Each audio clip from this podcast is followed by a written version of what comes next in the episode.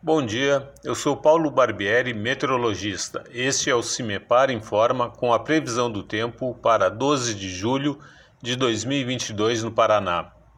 Na noite de ontem, uma frente fria avançou pelo estado, quebrando o bloqueio atmosférico que se encontrava sobre o Paraná. Entre a noite de ontem e a madrugada de hoje, pancadas de chuvas acompanhadas de descargas elétricas foram registradas sobre as regiões Oeste, Sudoeste e Centro-Sul.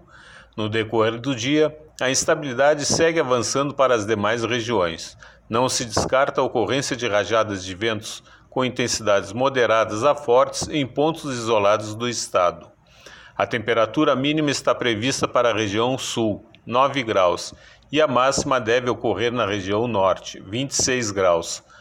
No site do CIMEPAR você encontra a previsão do tempo detalhada para cada município e região nos próximos 15 dias. cimepar.br CIMEPAR Tecnologia e Informações Ambientais.